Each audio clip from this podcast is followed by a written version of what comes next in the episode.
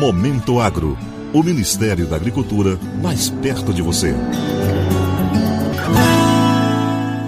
De acordo com o Anuário da Cerveja 2020 do Ministério da Agricultura, Pecuária e Abastecimento, a produção de lúpulo e cevada, ingredientes essenciais para a fabricação da cerveja, tende a aumentar para atender a demanda interna, que também é crescente.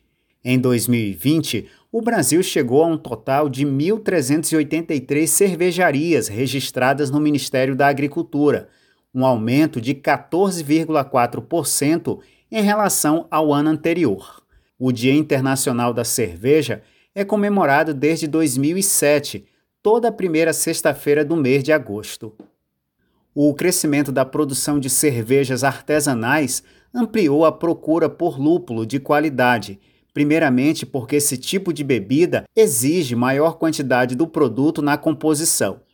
Para atender a essa demanda nos últimos anos, produtores brasileiros iniciaram o cultivo de lúpulo no país, já que a indústria cervejeira importa quase 100% dessa matéria-prima. Dados extraídos da plataforma Camex Stat do Ministério da Indústria, Comércio Exterior e Serviços apontam que em 2020 o Brasil importou 3.243 toneladas do insumo, o equivalente a 57 milhões de dólares. O coordenador geral de vinhos e bebidas do Ministério da Agricultura, Carlos Miller, explicou a mudança ocorrida no mercado do produto. A mudança no mercado cervejeiro do Brasil é, com a alteração de consumo para produtos de maior valor agregado, com maior uso de matérias-primas, tende a, a, pressionar mais o consumo de malte e de lúpulo, né? Proporcionalmente, essas cervejas utilizam muito mais lúpulo.